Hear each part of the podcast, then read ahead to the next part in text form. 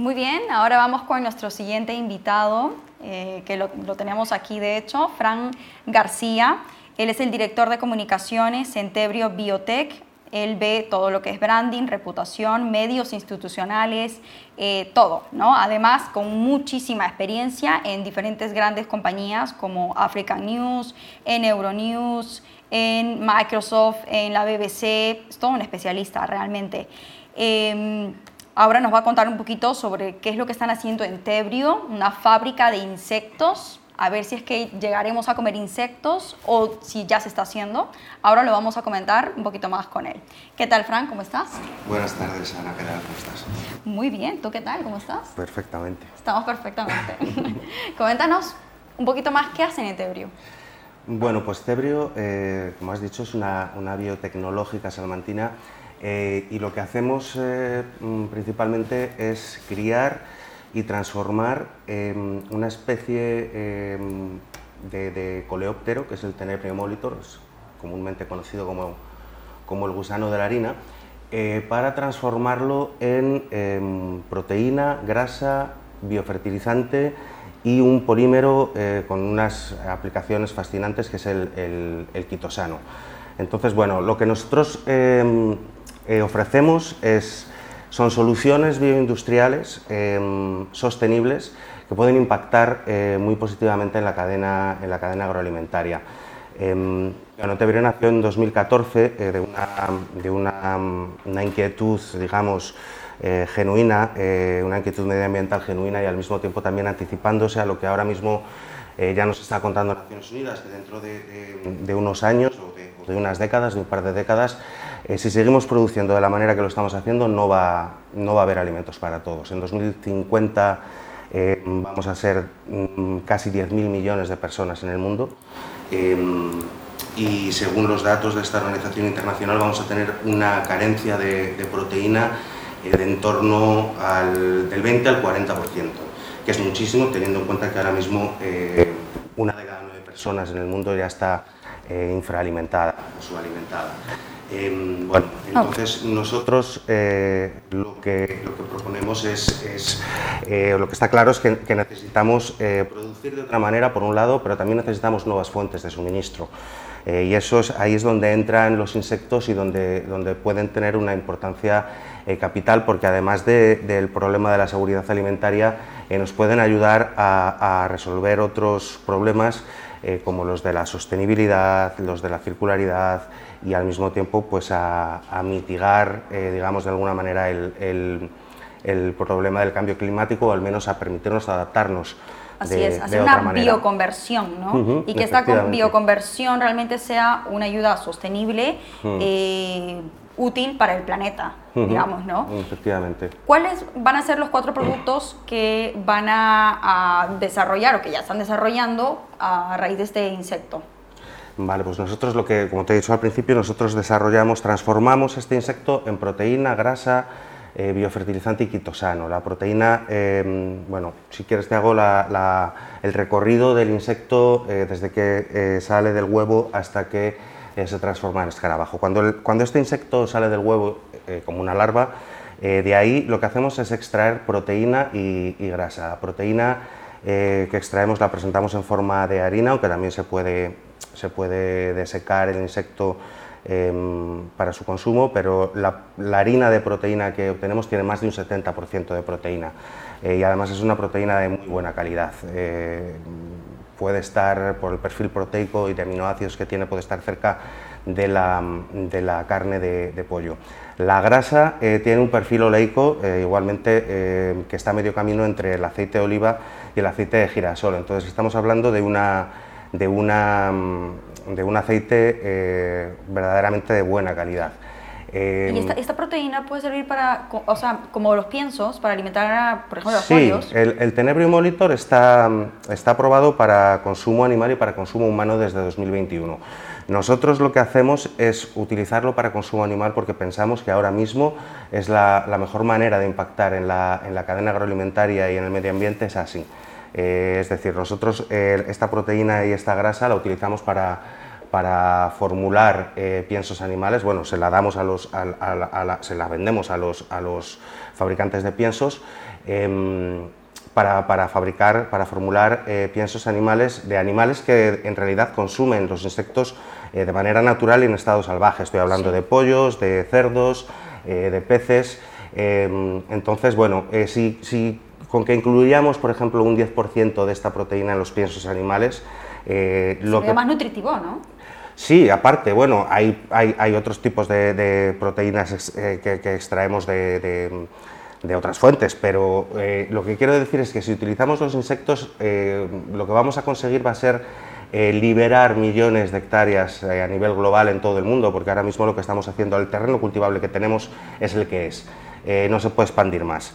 Eh, Exacto, no es una plantina agotable, realmente se está acabando el terreno para cultivar. Eso es. O sea, y si no es para cultivar, es, o sea, necesitamos terreno para cultivar porque también necesitamos eh, para poder criar animales, que al final van a ser nuestro alimento. Efectivamente, y el problema que tenemos ahora mismo es que el consumo humano y el consumo animal están entrando en competencia.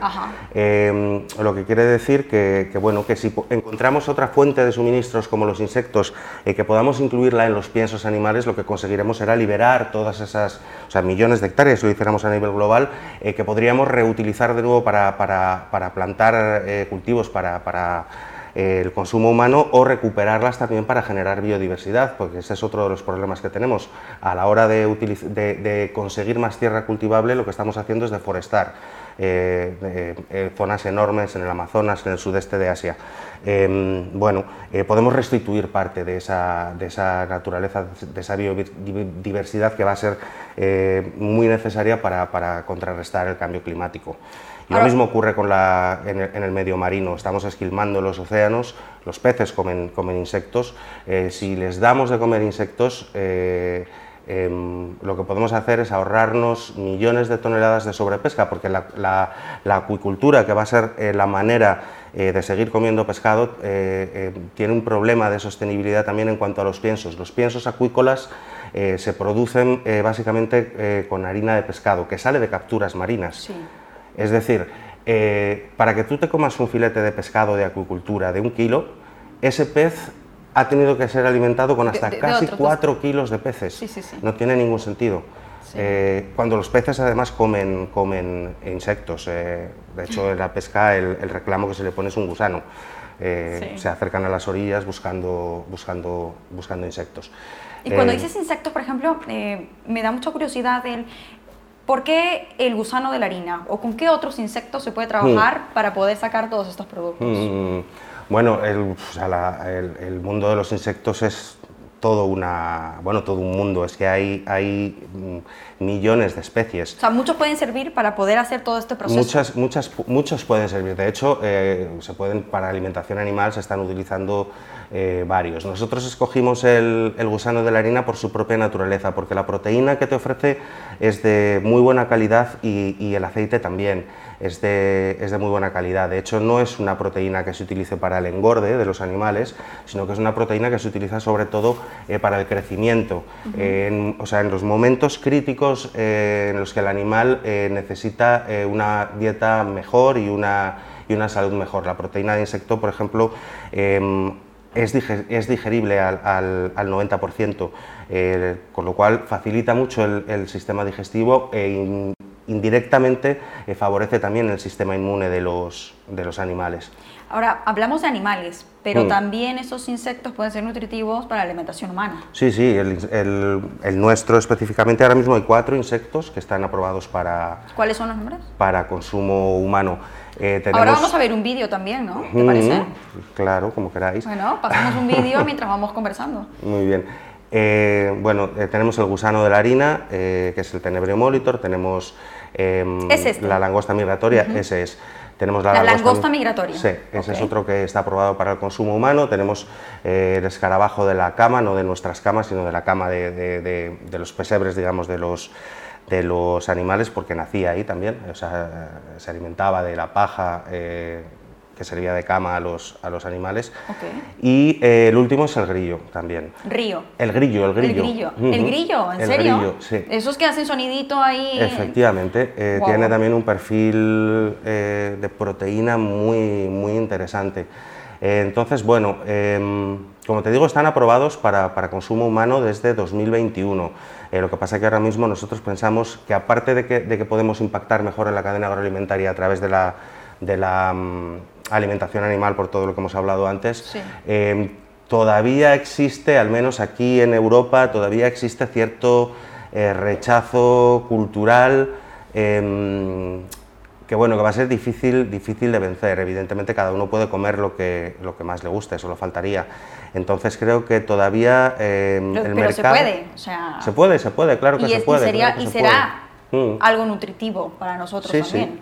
Claro, bueno, se puede y se hace ya, eh, quiero decir... Eh, Em, se, está comiendo, se están comiendo insectos en, Sudamérica, se están comiendo insectos en el. Es verdad, en, Sudamérica se come algo, pero no hay algo probado de comes ese hmm. insecto porque también es nutritivo, porque tiene vitaminas y tal. No hay nada probado. Bueno, yo creo que sí. Eh, en realidad, los insectos siempre se han, se han recolectado más que, más que criado.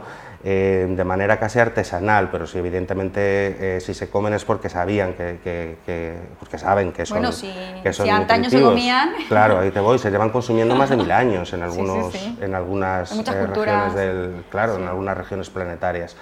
entonces, bueno a mí me parece que los insectos eh, terminaremos, terminaremos incluyéndolos en nuestra, en nuestra dieta. Hace no mucho, hace eh, el año pasado, en junio, eh, participamos en una, en una feria de innovación y al final, en, nuestro stand, al final de la experiencia, dábamos a probar un insecto.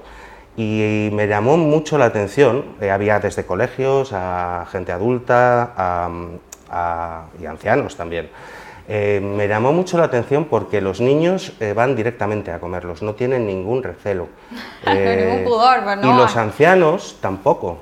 los ancianos los probaban mucho, tenían una predisposición a probarlo mucho, mucho mayor que, que los, mira, es precisamente esta, son estas imágenes que estamos viendo ahora mismo.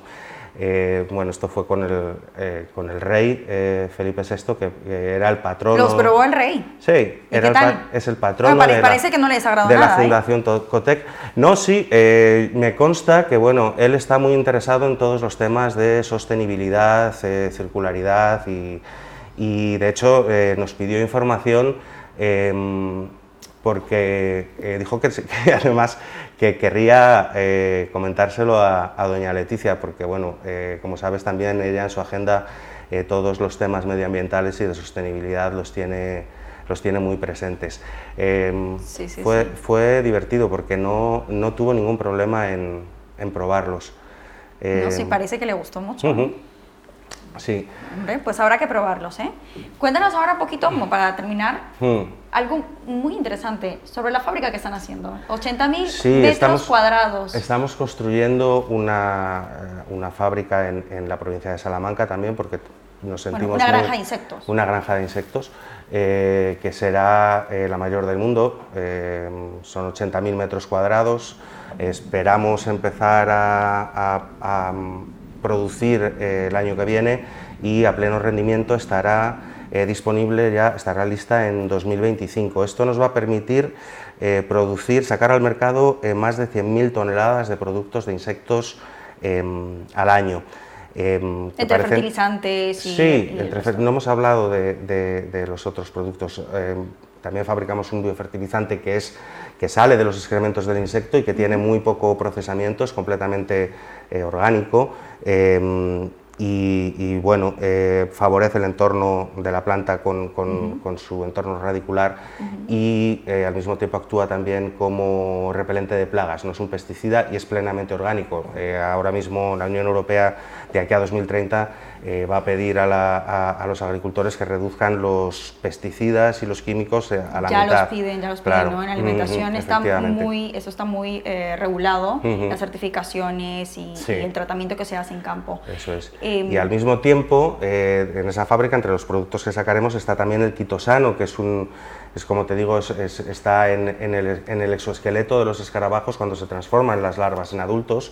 Em, de ahí extraemos la quitina, que es un polisacárido que transformamos en su sal eh, para, transformarlo en quitosano, un, polímero que tiene eh, múltiples aplicaciones bioindustriales, desde la fabricación de plásticos biodegradables al tratamiento de aguas residuales, eh, se utiliza también en la industria textil para fijar los tintes, tiene aplicaciones médicas porque ayuda a controlar el colesterol y, y, tiene propiedades antimicrobianas, con lo cual también se utiliza para fabricar cremas cicatrizantes, apósitos, de posoperatorio, en fin. Eh, muchísimos, muchísimos usos, ¿eh? Sí, en realidad lo, lo, verdaderamente fascinante de este proyecto es que eh, no emitimos ningún residuo y luego conseguimos reutilizar materias primas que han sido descartadas en otros procesos industriales para dar de comer a los, a los gusanos y, y que ellos las transformen en proteína de primera calidad. Es decir, somos circulares, eh, no emitimos residuo y... No tienen eh, problemas energéticos. Y tampoco, claro, eh, tenemos la suerte de, mm, operar desde Salamanca que tenemos más de 3.200 horas de sol al año. Entonces, cuando, cuando empezamos con este proyecto nos planteamos que tenía que ser ya, digamos, redondo, ser sostenibles 100%. Y entonces estamos alimentados al 100% por energías renovables. Es una inversión, tiene paneles fotovoltaicos. Sí, eso es. Eh, es una inversión grande, pero consideramos que, bueno, que, que, nos, da una, nos va a dar una autosuficiencia eh, muy importante. Eh, es y el bueno, futuro, ¿no? Y pensamos que sí, pensamos que, que no debemos incurrir en, en los errores que han incurrido quizás otras industrias hace tiempo, porque tampoco eran errores en aquel momento, ¿verdad? Pero ya que dijimos, ya que vamos a montar algo, vamos a hacerlo bien. Totalmente, totalmente. Ya que se va a hacer algo, pues que se haga bien. Pues, Fran, eh, nos quedaríamos aquí de largo hablando y comentando sobre todos eh, los productos que están desarrollando y todo lo que mm. están haciendo. La verdad es que es increíble y, muy, muy interesante. Mm. Y realmente es un cambio y es el futuro, yo creo, de, mm. las grandes... Sí, los cambios, eh, si te das cuenta, el progreso ha estado siempre ligado a los, a los cambios. A veces son cambios, a veces son cambios drásticos, pero bueno, desde mi punto de vista Mm, es un error eh, eh, no encararlos. No, tenemos que tener miedo, no tenemos que... Eh, yo entiendo que genera, genera rechazo cualquier cambio, pero al fin y al cabo necesitamos esos cambios para seguir progresando. Quedarnos parados mirando a ver qué va a pasar eh, no nos conduce a ningún lado. Ya sabemos, lo que, ya sabemos lo que va a pasar porque ya está pasando. Absolutamente. Ya, ese es el futuro, es el futuro y, sin más. Frank, muchísimas gracias por habernos acompañado hoy, por habernos contado todo lo que están haciendo. Me parece increíble y creo que para los que están viendo también. Eh, seguro que van a surgir muchísimas preguntas, así que como siempre pueden dejarlas en los comentarios en nuestras redes sociales y nosotros les vamos a responder. Muchas gracias, Frank. Gracias que te a vaya Muy bien.